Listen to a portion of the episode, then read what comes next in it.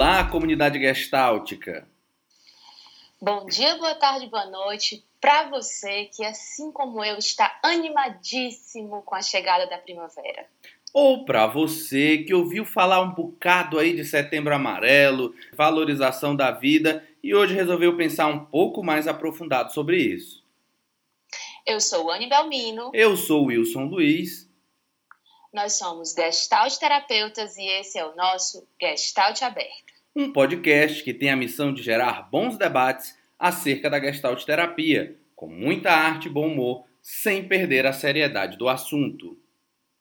Eu sei que a gente prometeu no episódio anterior que hoje abriríamos a Gestalt para falar sobre Fritz Perls, mas, como o próprio Fritz nos ensinou, o ser humano é o resultado da união entre o corpo, a mente consciente e a sua interação com o campo. Desse modo, resolvemos mudar a rota e integrar o que o campo nos mostra. É tempo de falar sobre suicídio, um assunto urgente que merece a nossa pauta. Quando morrer se torna uma opção. Uma atitude que intriga muitas pessoas, que deixa muitas dúvidas, culpas e divide sempre opiniões. Um movimento que parece silencioso, mas que muitas vezes é parte do cansaço de alguém que tentou ou não dizer que está cansado. Segundo a OMS, no Brasil, acontece um suicídio a cada 45 minutos, sendo esta a segunda principal causa de morte de pessoas entre 15 e 29 anos, perdendo apenas para os acidentes automobilísticos. Ou seja, o tempo está passando e cada vez mais estamos sendo surpreendidos por notícias ou notificações que comprovam estes dados e que nos assustam. Mas o que leva alguém a tomar esta atitude? Será mesmo que isso é coisa de gente fraca e estranha? Ou alguém que você ama também pode estar sujeito a isso? Não é birra, não é frescura, é uma realidade. Precisamos falar, precisamos perder a vergonha e o medo de tematizar um assunto sério que pode mudar a vida de muita gente. Para nos ajudar nessa missão delicada, mas muito potente, abrimos hoje a Gestalt para alguém que resolveu trazer como um dos seus principais temas de trabalho estas dores de quem ficou e de quem um dia pensou em ir. Hoje, abrimos a Gestalt para o professor Márcio Artoni, a Gestalt está aberta. Quem é você nesse aqui agora? Conta pra gente. É, bom dia, Wilson. Bom dia, Wani. É, eu me sinto uma pessoa interessada nessas temáticas ligadas à finitude, porque entendo que a gente não pode pensar a vida sem considerá-la dentro desse campo da finitude. E aí alguns temas em particular me são muito caros é, como a angústia e, de um tempo para cá, os estudos sobre suicídio. São temas que têm trazido muito impacto né, para a vida das pessoas, tanto no sentido de conhecê-los, mas também de presenciar muitas situações relativas a ela. E nesse momento, é, entendo que é, é, um tema né, que por me atrair bastante, foi interessante trabalhar com a possibilidade de juntar estudantes para discutir, para aprender sobre essa temática. Né? Eu estou coordenando aqui na Universidade Federal do Ceará um laboratório de estudos sobre a finitude. E está sendo bastante interessante ver o interesse, a vontade dos alunos de se aproximar e conhecer esse tema.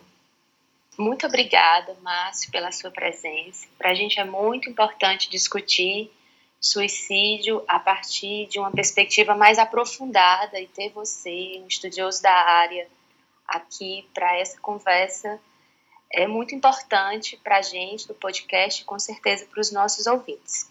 E aí, para começar a conversa, vou trazer aqui uma provocação, que é a seguinte questão: quem tenta suicídio qual é a motivação? Se matar ou acabar com a dor? É, eu acho que a gente precisa olhar o suicídio para além dessa confluência com a doença mental. Porque, é, evidentemente, que há uma comorbidade é, significativa da doença mental com os casos de suicídio. mas não dá para a gente compreender esse fenômeno é, vinculando indissociavelmente à questão da saúde mental. Né? Quer dizer, há situações onde é, a gente sabe que a pessoa não está acometida por uma doença mental e por outros fatores ela decide é, exterminar a própria vida. E aí, assim, quem tenta suicídio, pode ser qualquer pessoa. Pode ser qualquer pessoa. Em geral, né, são pessoas que estão num sofrimento extremo e que não veem uma condição mínima sequer para lidar com a vida que estão tendo. É a situação de sofrimento extremo. Então, qualquer pessoa, desde criança a idosos, é, pode vir a tentar o suicídio. Isso é um, um, uma chamada importante, no meu entendimento, porque às vezes a gente fica muito preocupado com quem tem depressão, que, claro, precisa sim de toda uma atenção específica. Mas uma das coisas comuns nos estudos sobre o suicídio é o relato de famílias, quando se faz a autópsia psicológica, de não terem o, o profundo mal-estar de familiares de não terem conseguido perceber sinais de que aquela pessoa ali poderia estar pensando em se matar. Né? Então, acho que já de antemão a gente pode dizer que qualquer pessoa pode tentar o suicídio. Né? E quando você pergunta sobre a motivação, se é se matar ou acabar com a dor, é, pode ser as duas coisas, inclusive. Né? É, e, e isso é interessante para a gente, quando a gente escuta a experiência da pessoa que tentou se matar. Né? Quando tive a oportunidade no mestrado de estudar esse tema e ao ouvir pessoas relatando a sua experiência de tentar morrer, foi interessante ver como havia essa questão de acabar com a dor e a gente identificava à época alguns elementos principais nessa dor, como é, a incompreensão familiar, né? assim, isso é um peso muito grande, a depressão, eles traziam muito isso como um sofrimento também muito grande, mas alguns diziam claramente que queriam exterminar a vida. Então, num plano pelo menos ativo, consciente, essas pessoas traziam o entendimento de que havia assim uma, uma vontade de acabar com aquele sofrimento, mas de uma certa maneira também um destino para a vida que seria exterminá-la. E aí você falou o termo autópsia psicológica. Você pode explicar um pouquinho mais sobre isso? Bom, é, existem metodologias no estudo do suicídio que são que nos ajudam a compreender melhor o fenômeno né, do suicídio. E uma das coisas que assim a gente sabe que tem uma uma contribuição significativa é exatamente esse tema né, da, da, da autópsia psicológica. Por quê? Porque a gente passa a estudar é, como ficam as pessoas é, que passar, passaram pela experiência né, de tentativa de suicídio, como ficam as, os familiares né, que é, viveram no seu íntimo essa situação, né, algum familiar que, que se matou, matou. Então a gente acaba tendo ali, nesse estudo, elementos que são importantes para, para a compreensão do fenômeno, a partir, por exemplo, dos registros que a pessoa é, deixa, a partir da, das, é, dos meios que ela utilizou, de, algum, de alguma outra informação que a própria família disponha, a gente tem uma compreensão de como esse fenômeno ocorreu, além dos seus desdobramentos né, no seio familiar e junto aos amigos. Né? Isso é interessante porque é, e difícil de fazer, porque é uma questão que parece muitas vezes sentida pelos familiares como constrangedora. Né? Então, assim, é, é, é, na verdade, o que, o que ocorre é uma tentativa de compreender melhor o fenômeno. Mas, como há um, uma, um preconceito social e moral sobre o suicídio, ainda hoje, é, ocorre que as famílias sentem vergonha de dizer que um ente seu é, se matou, até mesmo para poder, digamos, se livrar da, da, de uma possível culpa pela situação, né? Então é, um, é uma metodologia né, que acaba sendo foi criada nos Estados Unidos, como uma boa parte dos estudos sobre o suicídio, e tem sido bastante utilizada né, no mundo afora, aqui no Brasil também. Uhum. Tá. Interessante, eu não conhecia esse termo. Tem um, um livro do professor Neuri Botega, lá de, de, de São Paulo, que é Comportamento Suicida, eu estou me recordando dele agora, e é, é um autor que eu gosto muito, e ele tem um capítulo sobre esse, esse tema, para quem se interessar, explicado de maneira bastante acessível. Eu acho que é uma referência que pode ajudar aí nesse estudo, além, evidentemente, de outras pesquisas que possam ser feitas. Maravilha. Falando, inclusive, no Neuri Botega, a gente pegou um trechinho dele aqui que diz assim: A sociedade está cada vez menos solidária. O jovem não tem mais uma rede de apoio. Além disso, é desiludido em relação aos ideais que outras gerações tiveram, afirma Neuri Botega, autor do livro Crise Suicida e psiquiatra da Unicamp. O que, que nos tem faltado hoje, Márcio? É solidariedade mesmo? A condição contemporânea pode sim ser um fator de risco para o suicídio? É, é, eu acho que o professor Neuri é muito feliz nessa fala, né? É, sinalizando a solidariedade como um, um elemento fundamental que falta né, no nosso contexto social, porque nós estamos vivendo um contexto de individuação exacerbada. É, nós estamos conectados com milhares de pessoas e às vezes estamos numa mesa com seis, oito pessoas próximas e cada um num mundo particular, privado, mediado pela tecnologia né, das redes sociais. É, esse distanciamento do outro, esse não reconhecimento do outro e, portanto, um profundo limite da experiência de contato, é, torna o outro distante de nós, ainda que a alguns metros ou até centímetros da nossa presença. Né? Então, torna essas pessoas distantes porque eles passam a ser desconhecidos para nós. E eu não consigo ser solidário com quem me é desconhecido. Para que eu seja solidário, eu preciso me aproximar, estar próximo à pessoa. Não necessariamente agora a presença física, porque ela, em alguns contextos, é inviável mas é, é, é, é, um afeto e um interesse que me liga àquelas pessoas. É, me preocupa muito que a maior, um grande número, né, a maior parte do, do, dos números do suicídio ainda esteja relacionada aos jovens. Então, que é um momento da vida onde a gente tem uma experiência de agrupamento, de, de vinculação social muito interessante, muito gostosa e, e, e reconhecer que estamos caminhando nesse processo, no meu entendimento, de individuação exacerbada, me preocupa, porque a gente está falando de um isolamento, né? um isolamento social, de uma indiferença em relação ao outro. E aí a solidariedade, eu penso que ela é, é inclusive um instrumento existencial para a gente trabalhar as relações interpessoais.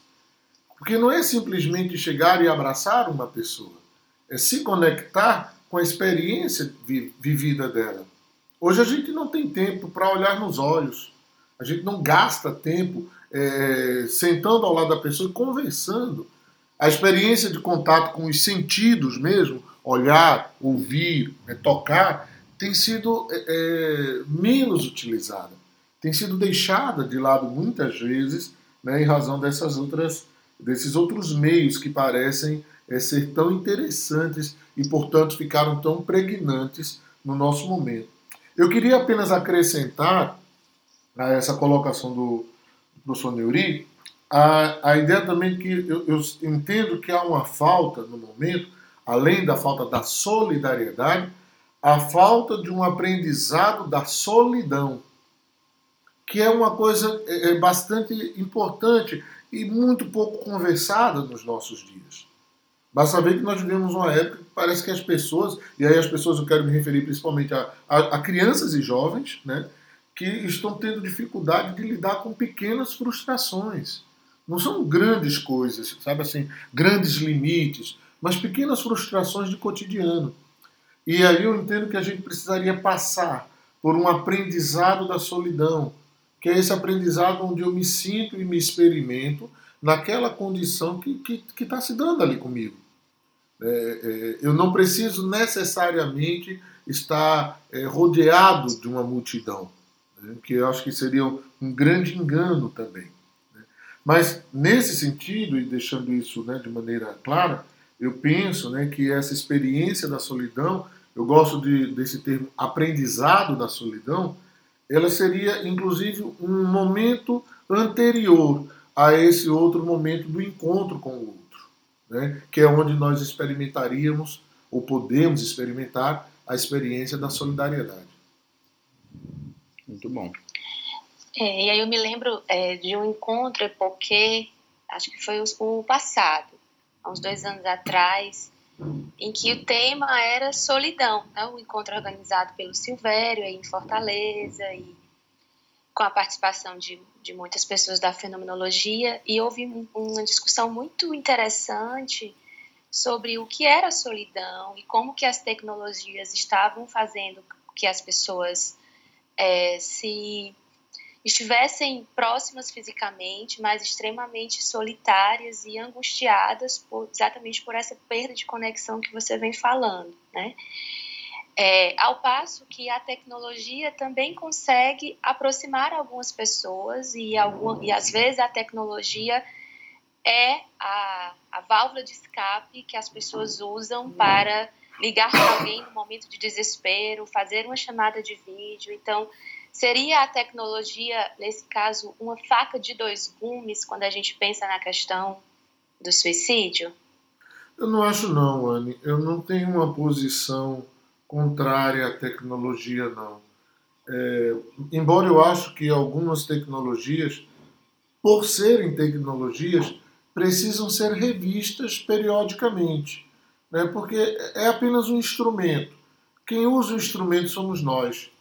Né? Então, uhum. é, a mesma faca que é usada para um corte, é usada, uma autolesão, é, é usada também para cortar uma fruta, um alimento que eu vou, que eu vou é, poder comer. Né?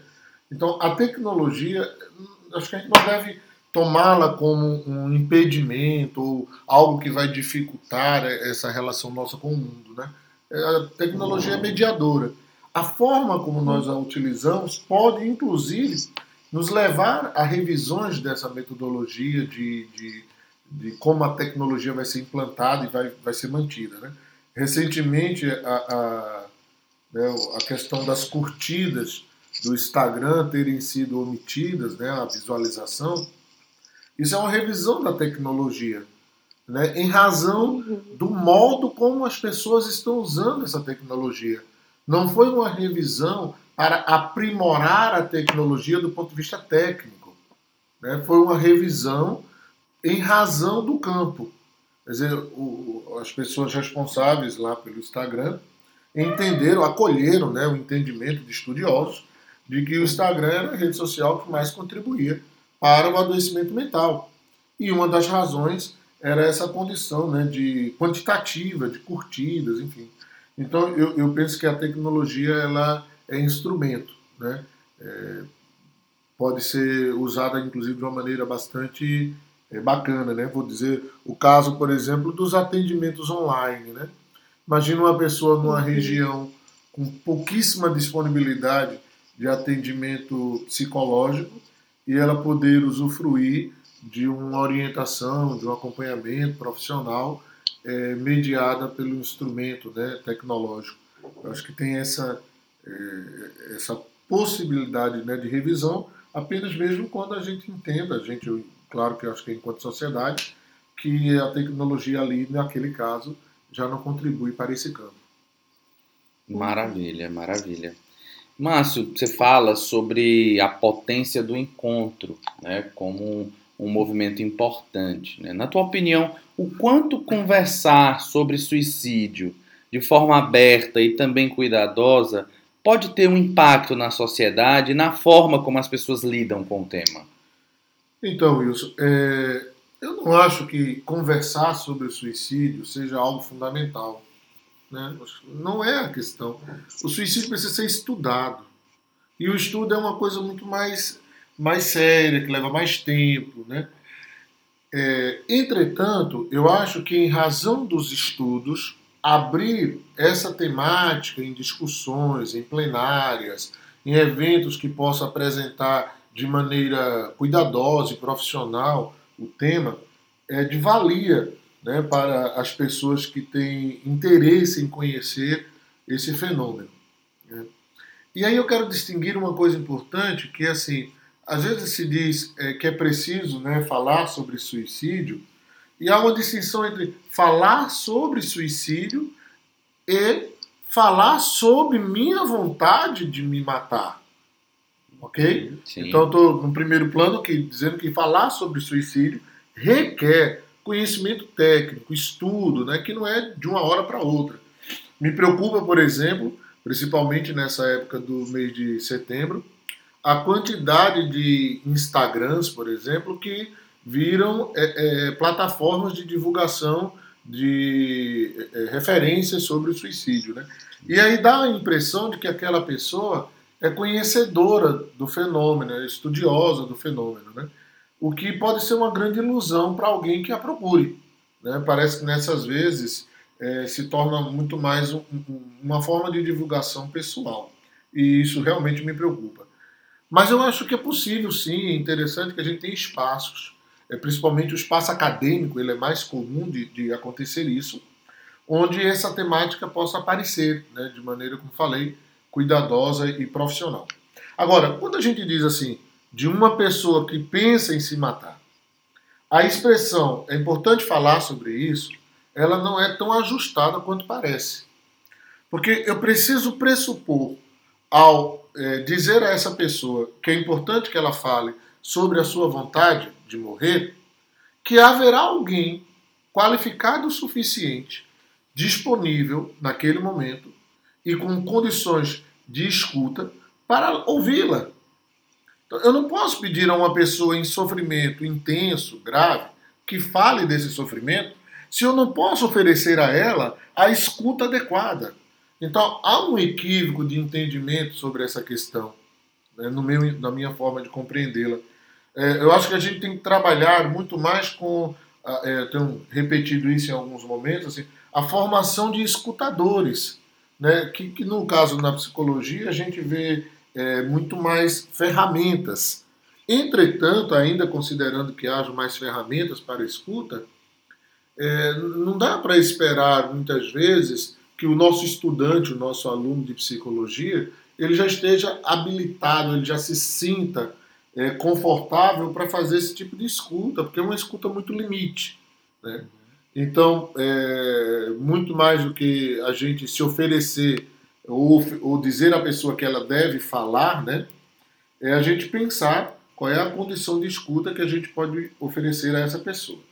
E aí, no meu entendimento, isso se caracterizaria como um encontro interhumano fundamental para essa condição de crise suicida. A gente está seguindo a conversa, mas eu queria um, dar um passo para trás, né, assim, para fazer uma pergunta muito simples, talvez até meio óbvia, mas que a gente vai trazer porque pode ser a dúvida de muitas pessoas, né? Então, Márcio, explica um pouquinho para a gente o que é que difere ideação, planejamento e tentativa de suicídio. Ok, vamos lá, né? A gente fala de suicídio como um comportamento, né? No sentido amplo dessa palavra. E, e aí, no comportamento, você vai entender que há um risco, né? um risco é, que a pessoa se encontra. Né? Ela está num tipo de comportamento que a vida dela passa a ficar em risco. O que a gente precisa ver e, tentar entender né, em cada situação é em que nível de risco a vida dessa pessoa está. Se uma pessoa é, diz pra gente que pensou em morrer, ou pensou em morte, melhor falando, ela está num tipo de ideação sobre a morte que tem uma, uma certa ambiguidade com a vida. Quer dizer, a pessoa está falando de, de morte, mas também pode estar falando de vida. De uma vida, por exemplo, que naquele momento ela gostaria que fosse diferente. E aí aparecem algumas fantasias de morte. Um outro momento já seria ela, por exemplo, pensar a própria morte ou a, ela tirando a própria vida, né, que é uma, um, um, dos primeiros momentos que a gente identifica a crise suicida. Dizer, estaria ainda no nível da ideação, ou seja, do pensamento sobre o suicídio. Esse pensamento a gente pode é, até não saber, mas ele é muito mais comum do que a gente imagina. Porque, dado o desgaste né, que a vida mesmo, nas suas contingências, nos causa, a pessoa passar por um pensamento suicida, isso não significa necessariamente que ela já precise de uma intervenção profissional. Repito, veja só, ela teve um momento em que esse pensamento lhe passou pela mente. Claro que se ela tiver é, é, um tipo de acompanhamento terapêutico, vai ser um momento oportuno para ela levar para o terapeuta o que estava é, no contorno dessa experiência, né? desse pensamento para ela. Agora, o que vai nos chamar a atenção é quando esse pensamento vai se repetindo e se tornando intenso para a pessoa. Quer dizer, é um nível de pensamento, de ideação, é, de ideias, que vão absorvendo a pessoa e, e, e a, tirando a sua tranquilidade. Nesse momento, a intervenção terapêutica ela costuma é, é, ajudar bastante a pessoa a manejar esses pensamentos e entender do que, que eles falam na verdade. Normalmente as pessoas não dizem que estão pensando. Por diversas razões, né? o constrangimento que já falamos, o medo de serem julgadas, né? então há, há, um medo significativo disso. Né? E, e, dessa forma acabam muitas vezes se afastando de, da possibilidade de reconhecer o que estão vivendo e, e, e compartilhar com algum profissional.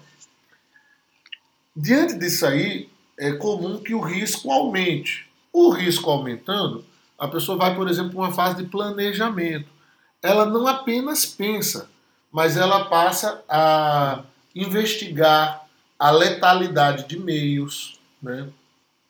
investigar é, datas, pensar na, é, é, nas questões práticas, como, por exemplo, é, registros que ela quer deixar para algumas pessoas, pensar em questões é, financeiras, contas que ela tenha, dinheiro que ela tenha guardado. Assim.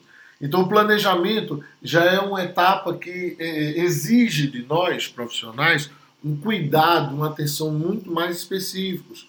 Porque nesse caso, a pessoa ela já está num risco maior, a vida dela está em risco maior. Não havendo a intervenção adequada, é, há uma possibilidade maior da pessoa é, ter uma tentativa de suicídio, né? Ou para quem não é muito familiarizado com essa área, vai encontrar em muitos textos apenas a, a sigla TS, né? Então, você, dentro de um texto, você pode encontrar essa siglazinha e já entender do que se trata. Então, a tentativa é quando a pessoa, de uma maneira é, consciente, voluntária, ela tenta, por algum meio letal, é, exterminar a própria vida. Né? E aí, quando a gente fala de tentativa, a gente está se referindo a casos onde não ocorreu o óbito. Né? Ocorreu a tentativa, mas não chegou ao óbito, né? que é quando o suicídio é efetivado. Então, é, para mim, essa questão que você coloca, é, a importância dela se dá principalmente na análise do risco. É, compreender o risco de vida que essa pessoa está tendo né, e trabalhar de maneira preventiva em relação a ele. Uhum. Bacana, mano. Perfeito. Bacana. Você fala né, sobre o desejo e tudo isso que vai aparecendo para pessoas que pensam sobre essa questão. E aí vem uma questão que para mim é muito pertinente, que aparece muito para mim, a gente discute muito, tanto na universidade quanto quando a gente está por aí com os amigos, que é sobre a questão do Setembro Amarelo. Né? Essa campanha que já vem sendo amplamente divulgada desde 2015, no mês de setembro, que tem foco na prevenção do suicídio, e aí a gente se questiona como é que essa campanha pode ter um impacto durante os outros meses do ano na vida das pessoas que intentam se matar e na das pessoas que convivem com pessoas com esse intento, até porque o nome suicídio, o amarelo, está em todos os lugares, né? Como é que você compreende isso? É, na minha forma de compreender, esse a gente está exatamente num momento em que seria interessante estudar a campanha, né? os seus efeitos, suas contribuições, desdobramentos, coisas que podem ser modificadas. Né? Por quê? Porque a campanha tem um, um princípio interessante já de início, que é tirar desse lugar do, do constrangimento, da vergonha moral, a temática do suicídio. E permitir a pessoas que passam por essa experiência de sofrimento que possam é, falar dela de maneira é, cuidadosa, de maneira respeitosa. Né? É, Infelizmente, o suicídio é um fenômeno que a gente não pode, por exemplo, compará-lo a outros estados de, de, de, sofrimento e de adoecimento. Né? Você vai pensar, por exemplo, a campanha é, de prevenção ao câncer de mama. Você pode fazer uma campanha nacional muito boa, com bastante recurso, e ter é, uma redução de taxas é, no, nos índices, né, por causa da prevenção, de ocorrência do câncer de mama. É, a gente não tem como garantir, é, a priori, que é, todo esse movimento vai gerar redução nos índices é, do suicídio. Então acho que é um momento agora em que a gente precisa estudar a campanha. Né? Ela já, já tem alguns anos acontecendo, a sua publicização está bastante acentuada. Esse ano a gente é, visualiza elementos da campanha em todo canto, né? então assim está muito forte isso e a gente precisa é, verificar qual o impacto dessa é, exposição da temática sobre as pessoas. Né? Hoje a gente encontra chamadas para o Setembro Amarelo, convidando as pessoas a não ficarem caladas, a falarem em academias, em bares, é, em lugares que a gente jamais esperaria. Se, por um lado, isso é interessante no sentido de dizer que há uma possível acolhida para essa experiência, é, como eu mencionei pouco antes, o meu receio é de que realmente não haja a pessoa qualificada para fazer esse acolhimento.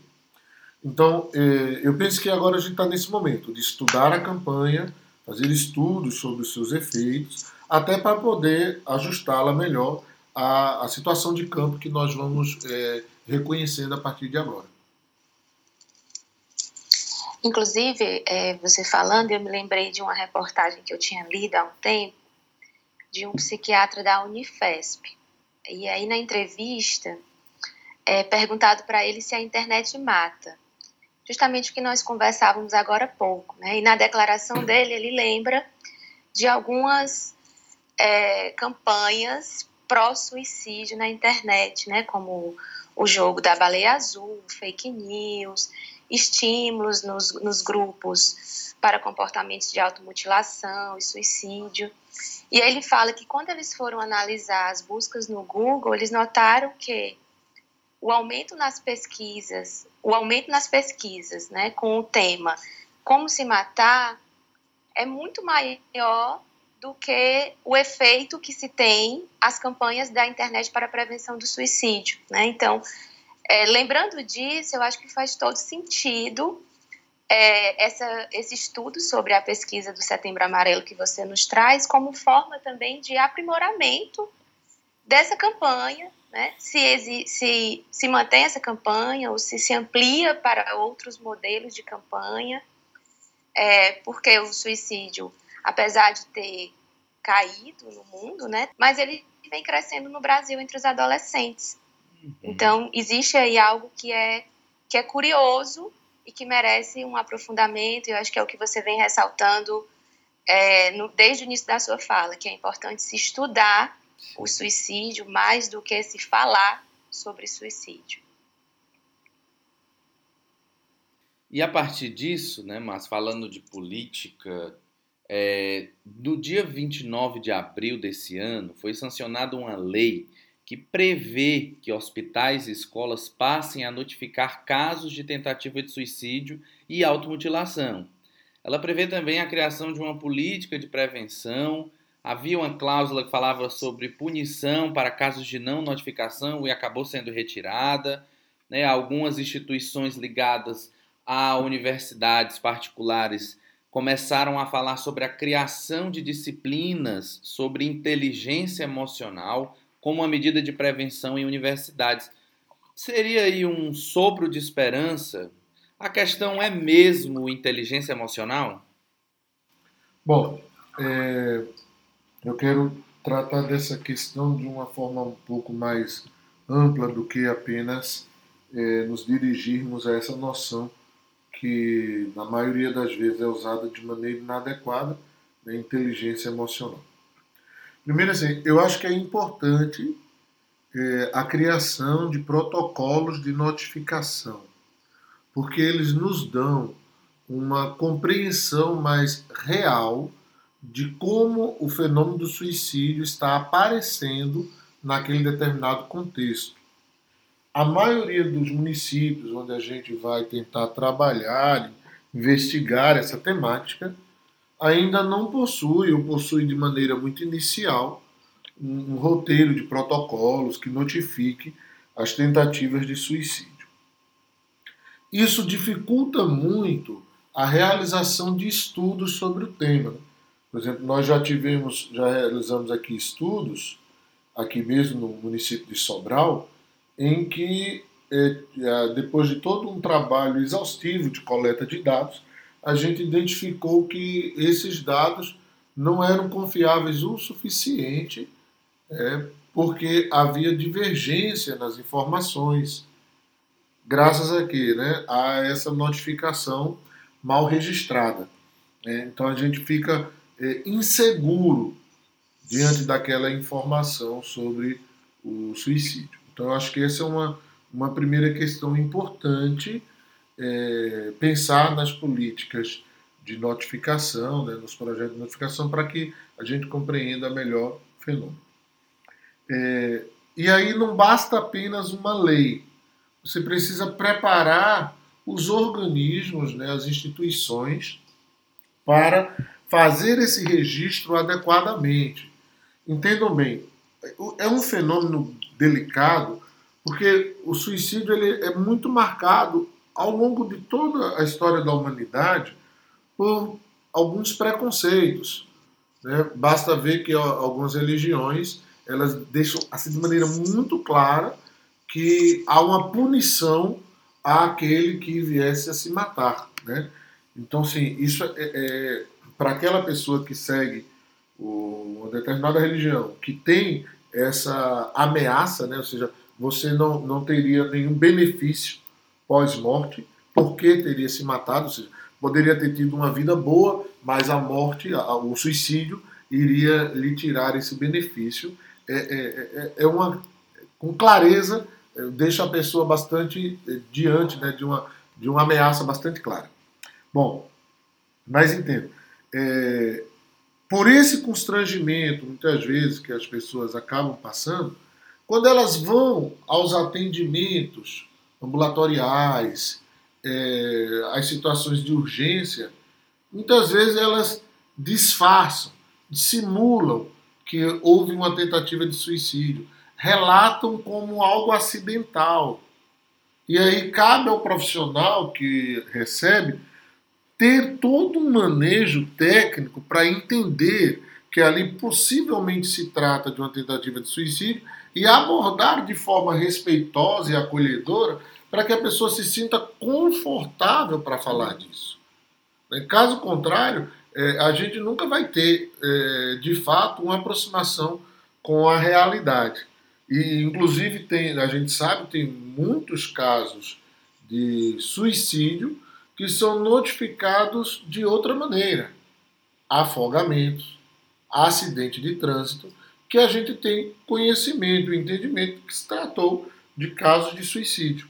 Né? A pessoa tentou morrer e conseguiu efetivar se afogando, foi, é, é, tentou morrer e conseguiu efetivar através de um atropelamento. Então, mas o registro fica sendo é, como acidentes. Então, eu acho que isso é uma, uma primeira questão dessa, desse, desse, ponto que eu acho que é importante a gente é, ressaltar. Né?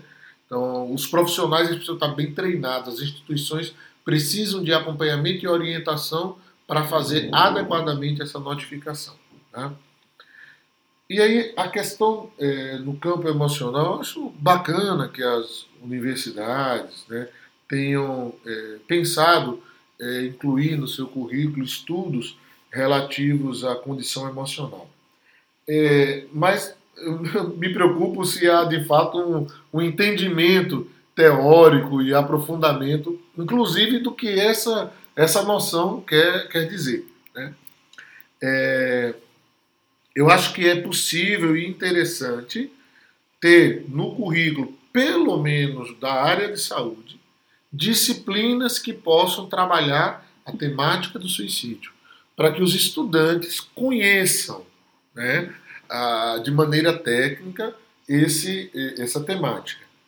Fora isso, eu acho que a, as universidades também podem ser um, um propulsor, né, um, um organismo estimulador, mas não só a, a, a universidade, eu acho que diversos outros grupamentos sociais, é, a questão trabalhar né, a questão da maturidade emocional, que é a nossa condição para lidar com situações que são boas ou que julgamos boas para a nossa vida, é, lidar com a alegria dessas situações, mas também lidar com a frustração de outras situações que nós gostaríamos que fossem diferentes. É, então, assim, eu, eu, penso que isso é um aprendizado que não é responsabilidade da universidade, evidentemente, mas entendo que as universidades podem ser é, lugares, espaços propulsores dessa ideia, né? É, nos tornarmos pessoas mais maduras emocionalmente. É, isso, no meu entendimento, significa que a gente pode ser responsável pelas escolhas que a gente está fazendo, Sim. que a gente pode responder pelo sofrimento que a gente está vivendo e não ficar atribuindo ao outro algo que é nosso, algo que é da nossa condição. E lidar com isso de maneira equilibrada, ajustada, para poder é, é, não, não precisar questionar a vida por um tipo de angústia que está mal locada dentro de nós. E aí você falando nisso, é, eu vou agora puxar o tema para um termo que eu, que eu conheci ano passado, né, que é o suicídio assistido. É, e o suicídio assistido, assim como a eutanásia, são práticas realizadas para abreviar a vida de pacientes que estão em sofrimento insuportável e sem perspectiva de melhora. No suicídio assistido, segundo o que eu andei lendo, o paciente, de forma intencional, com a ajuda de terceiros, põe fim à própria vida, ingerindo ou auto-administrando medicamentos letais. Luxemburgo, na Holanda, e o Canadá, por exemplo, são lugares onde tanto o suicídio assistido quanto a eutanásia são legalizados para pacientes em condição médica irreversível, com sofrimento constante, insuportável que não pode ser aliviado. Alguns estados americanos, a Bélgica e a Colômbia também prevêem em lei uma ou ambas as práticas. No Brasil, nós não temos legislação para o suicídio assistido e nem para a eutanásia. Independentemente de condutas legais ou não, trata-se de um assunto controverso. A eutanásia e o suicídio assistido encontram suas bases no princípio bioético da autonomia, segundo o qual o paciente tem o direito de decidir quando e onde morrer, e esses atos também podem diminuir seu sofrimento durante o processo de morte. Porém, existem impedimentos morais e religiosos que argumentam não ser eticamente correto ajudar alguém a morrer. Márcio, quais são as suas considerações sobre o tema e por que, que você acredita que no Brasil nós ainda não temos legislação para o suicídio assistido? Bom, é, de fato essa é uma questão que ela é muito mais ampla do que é, os estudos epidemiológicos e clínicos sobre o comportamento suicida, porque ela entra em dois campos que são próximos e quase que indissociáveis, que é o campo filosófico, né? Então a gente vai pensar o suicídio como é, um direito dado à pessoa, o, o, próprio da pessoa, pela liberdade e autonomia, mas também estudos como da, da bioética, né, que é, regula, ou pelo menos pensa, os princípios que orientam o, o acesso à vida e o manejo da vida. Né? Há uma, uma questão que me parece recente, mas jamais é, compartilhada, né, que está sendo mais compartilhada, que é a ideia de que a vida tem um fim, naturalmente falando, e que não deveríamos prolongá-la indefinidamente. Né? É, a pessoa muitas vezes fica presa a equipamentos né, que controlam ali sua, seus órgãos vitais básicos, mas que já não há expectativa de vida é, naquela condição clínica. Né? Então, esse tipo de situação, ele hoje já está, ela já está sendo mais acolhida como um momento em que nós precisamos aceitar que a vida terminou. Então, assim, nós sabemos da morte, nós temos uma grande dificuldade de lidar com essa temática, né?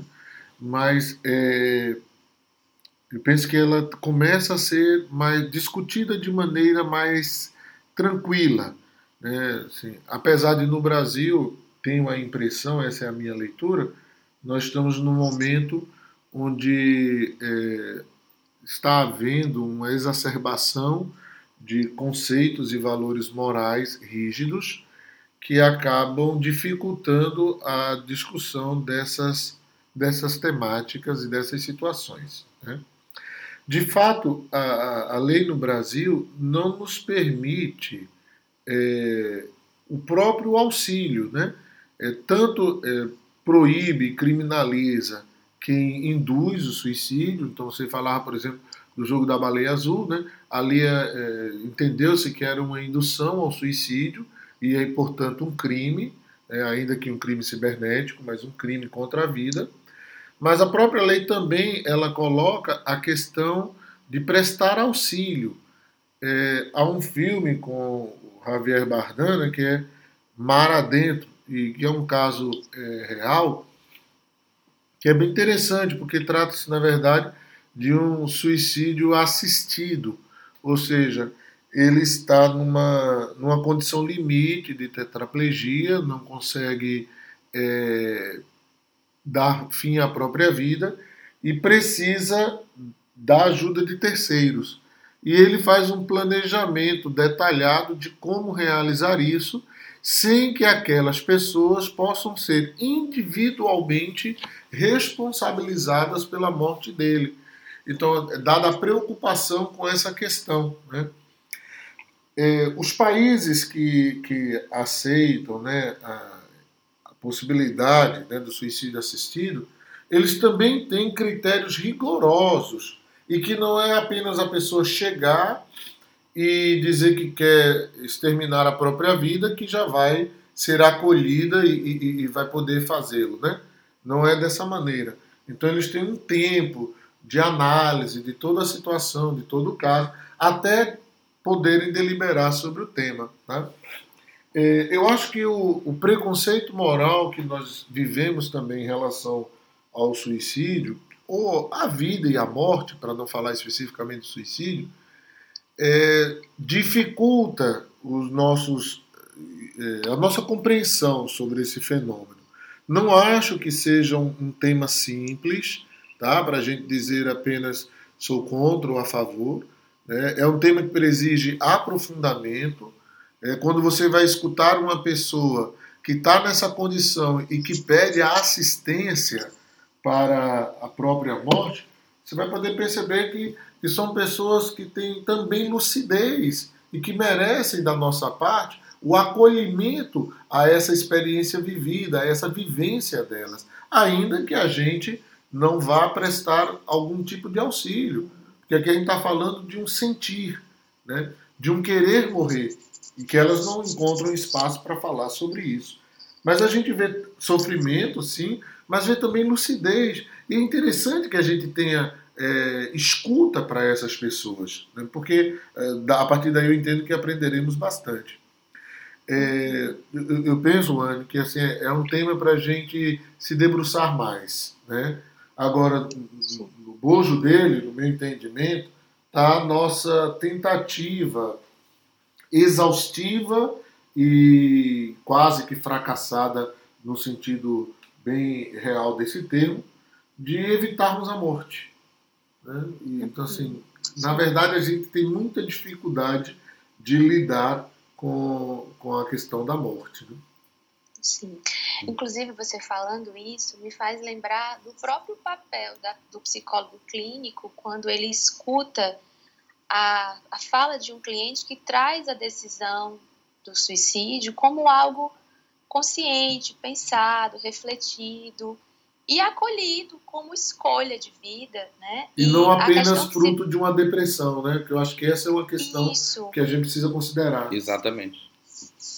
Exatamente. E aí o, o código de ética, né, que coloca que o psicólogo clínico pode quebrar o sigilo em algumas situações, é, e aí eu fico pensando, é, será que é necessário quebrar o sigilo e realmente tentar impedir, né, via contato com familiares e amigos, que essa pessoa ponha fim à vida se ela está trazendo isso como algo tão é, genuíno dela, sabe? Assim, isso é uma questão que, que me passa, que eu já trabalhei em supervisão e, e que é, eu sempre penso como um convite, né, é, de de me colocar como terapeuta num lugar de respeito ao outro e não só de impedimento e, e me colocar no papel de decidir pelo outro.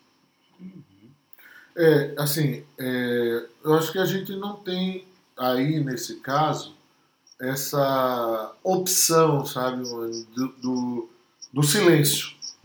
Né? Acho uhum. que a uhum. gente está lidando com uma ameaça grave de extermínio de vida e que nos obriga a uma posição é, de cuidado e de amparo àquela pessoa que exige sim, é, inclusive a, a, a, essa possibilidade da quebra do sigilo. Agora, ao mesmo tempo, eu entendo que a quebra do sigilo ela pode ser dialogada com o paciente de uma maneira muito respeitosa entende? Assim, de uma maneira muito cuidadosa e muito empática. Ela não é um ato violento em que eu saio do consultório e corro para fazer contato com a família de uma maneira é, até hostil, né? Não, não, se trata disso, entende? Até porque alguém precisa de acompanhamento e não de vigilância, né? Isso, é, a gente tem trabalhado muito a mudança é. do termo é, vigilância para presença, né? Uhum. Assim, a pessoa precisa de presença, né? A, a presença preventiva. Uhum. E isso é um cuidado que eu acho que a gente precisa ter, né? Agora, ao mesmo tempo que eu digo isso, eu também entendo que essa é uma questão que a gente precisa continuar conversando nas instâncias formais, né? nas plenárias de conselho, conselhos regionais, conselhos federais, enfim, no âmbito da psicologia, quer dizer, é como é que o nosso sigilo pode ser é, considerado e, e, de que maneira essa, essa questão nos atravessa profissionalmente, né? Sim. Uhum. Você falando Sim, é. disso, é... né? Até falando disso, Márcio, sobre discutir em outros espaços, né? Há, há muito uma identidade dita como sendo da psicologia humanista, das psicologias humanistas, né? De que a gente é a galera que fala sobre morte sem medo, né? Ah, então quem fala sobre isso é o pessoal humanista, né? E aí acaba meio que instituindo como esse lugar e não necessariamente se dá dessa forma, né? Tô falando isso para perguntar, especialmente falando de gestalt terapia, como é que um gestalt terapeuta e o seu modo de atuar na clínica, né? Como é que ele pode cuidar de alguém que deseja retirar sua própria vida? É, não é simples, sendo ou não gestalt terapeuta, você acolher uma pessoa que está nessa condição limite.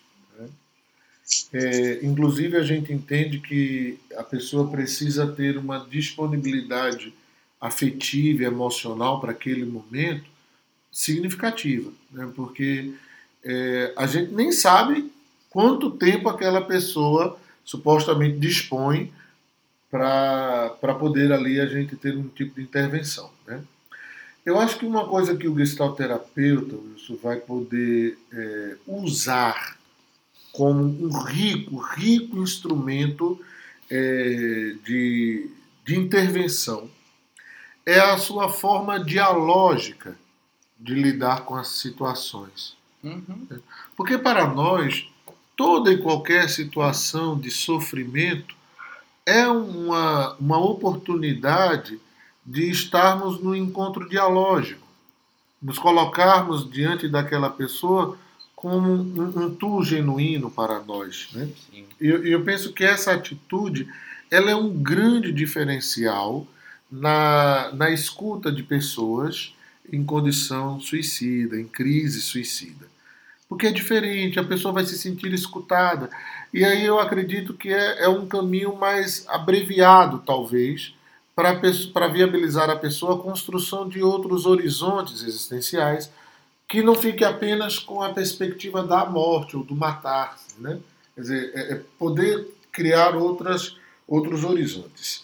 É, e aí eu gosto de uma expressão né, é, dentro dessa linha, que eu, eu gosto da, da, ideia que é, juntando dois termos, né, que é a ideia da inclusão empática. É um uhum. modo que eu me incluo na experiência desse outro. Só que esse outro ele está tão vinculado com a, e, e, se vendo como destinado àquele momento de morte, que eu me incluir de maneira empática nessa condição é como se eu entrasse num processo vivido fúnebre. E aí eu tenho que ter todo um uhum. tipo de acolhimento para esse tipo de experiência. Não é uma experiência festiva e não é mesmo uma experiência, é, digamos, simples. Né? É uma experiência de muita finitude. Então, eu, eu entendo que o, o gestalterapeuta ele é alguém que tem é, esse instrumental teórico, metodológico, que pode ajudar bastante. E se for uma pessoa que não tenha conhecimento nessa área, psicologia, próprio da gestalterapia, na, a minha forma de entender, acompanhando outros estudos, é que a pessoa fique presente o máximo possível até poder levar essa pessoa ao encontro de alguém que esteja capaz de ouvi-la adequadamente, entende? Para a gente não imaginar que, é, é, como eu não, não, não tenho qualificação, não estudei sobre suicídio, então não vou te ouvir, vou deixar de lado e vou embora. De longe disso, inclusive, né? É um exercício empático, mas não é simplesmente ser empático. Né? Exatamente. Né? E, e, essa, e esse cuidado da presença, né? Quer dizer, tá, eu não tenho habilidade para ouvir, então nesse momento minha disponibilidade emocional tá, tá limitada, mas a minha presença ela é suficiente até que a gente possa encontrar uma outra pessoa que esteja um profissional, por exemplo, né, que possa ouvir aquela outra que está em sofrimento intenso. Uhum. Márcio, é, quanto mais você fala, né, mais vontade dá de perguntar outras coisas, né, daí a importância da gente é, conversar sobre isso de forma teórica, cuidadosa, é, para que a gente possa, com, enquanto profissionais de saúde, nos aprofundarmos mais sobre o tema. Mas a gente está chegando no fim, e aí, nesse finzinho, a gente sempre pergunta se você gostaria de acrescentar algo se tem informação relevante que você que a gente não perguntou e que você acha que não pode sair daqui sem falar para os ouvintes. Então, ou então quer é mandar um beijo, quer fazer uma reclamação, pode ser isso também. eu estava esperando, eu tava esperando o momento que seria do bom humor, né? Ele, disse, ele no começo da fala disse que ia ter, né? O tema eu acho que pesou. Pesou, é. É verdade. Então, a, a fala é sua, né? Fique à vontade. Microfone aberto. Pra Microfone aberto, é isso mesmo. É, eu quero apenas fazer uma chamada, Wani, assim, é, sobre o que a gente lê, sobre o que a gente pesquisa, sobre o que a gente se baseia, porque tem muita, muita informação disponível na internet. E aí é importante que a gente vá em sites especializados, como da Organização Mundial de Saúde, do Ministério da Saúde, é, o pessoal do Mapa da Violência. Então, quanto mais a gente vai em busca de, é, né, de conhecimento cuidadoso e aprofundado, eu acho que a gente vai se qualificando melhor para lidar com esse fenômeno. Porque a internet ela é, uma, é, é um túnel sem fim, né?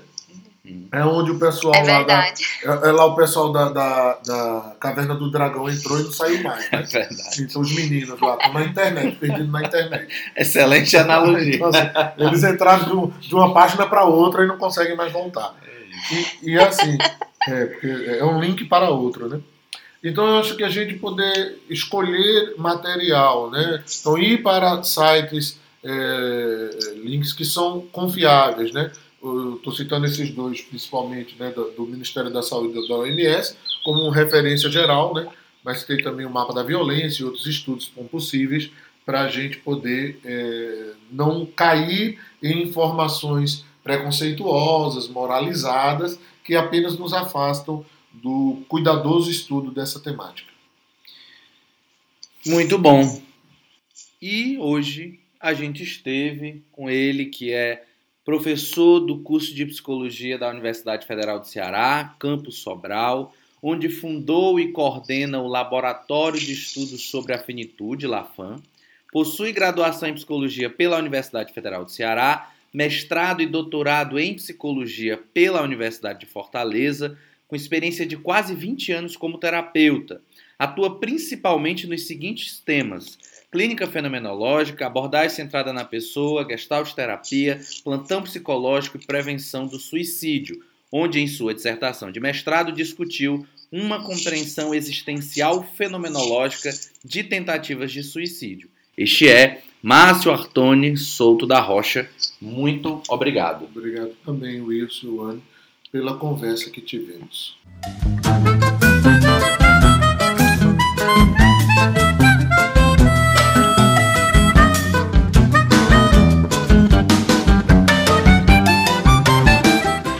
Mas você não vai embora agora, porque é, nós vamos né, chegar no momento aguardadíssimo das pessoas, meu também, que é o nosso quadro É Figura, que é quando a gente te pergunta o que é que você quer deixar como indicação de leitura, de filme, de site, né? Você já indicou sites, mas pode indicar mais. Fala pra gente, Márcio, o que é que está figurando para você e o que é que você quer deixar como sugestão para quem nos escuta? É, nós falamos aqui de, de um filme, né, ressaltando é, como uma obra que pode ser assistida e discutida, principalmente nos grupos universitários, que é o Mar Adentro, falando de suicídio assistido. Ontem nós tivemos a oportunidade de conversar é, com estudantes aqui de Sobral, é, tanto da Universidade Federal quanto da Faculdade Luciano Feijão, a partir do filme documentário A Ponte. Né? E eu acho que é interessante assisti-los com a perspectiva de poder discutir em seguida sobre eles. E em termos de referência, a gente citou há pouco, eh, durante a fala, eh, o material do, do professor Neuri Botega. Então, tanto o livro Comportamento Suicida quanto Crise Suicida são duas referências importantes. Mas eu, eu, eu tem dois livros que eu gostaria de é, chamar a atenção, apesar deles não serem tão é, comuns encontrarmos nas livrarias, até pelo tempo que já tem. Um deles é um, um trabalho resultado de uma dissertação de mestrado da Maria Luísa Dias, que é Suicídio Testemunhos de Adeus. Então, ela é uma psicanalista que faz um trabalho muito cuidadoso com os registros suicidas e eu acho que a gente pode é, ter um contato interessante com essa perspectiva de trabalho, né, que é o, com os registros que as pessoas que se matam deixam. Né? Então, é um livro que eu considero bastante interessante. Tem um outro pequeno livro, que eu acho que nos aproxima. Eu, eu chamo de estudos iniciais, apesar dele ser um, um, trabalho mais aprofundado, que é de uma francesa, né, a Françoise Dastur, ou Dastur, né, que é A Morte, ensaio sobre a finitude. Então é um livro interessante, é, é simples, ele acompanha uma perspectiva heideggeriana, mas o texto é acessível. Né? Ela é uma autora que traz essa questão da morte e da finitude de maneira, no meu entendimento, bastante interessante. Muito obrigada, Márcio. Muito obrigada pelas indicações preciosas, por sua presença aqui com a gente, pela disponibilidade falar desse tema. É, fica o convite para próximos episódios. É, nós aprendemos muito, né? E acho que fica aí muitas, muitos caminhos possíveis com o que você trouxe, com o que você indicou, para que possamos aprofundar esse estudo. Esse podcast tem como criação e concepção o Anne Belmino e o Wilson Luiz. Edição e mixagem de Marcelo Gomes. Com música de Fred Nascimento, Gian Fabra e Carlos Trilha. E por aqui fechamos mais uma Gestalt. Tchau, tchau e até o próximo episódio.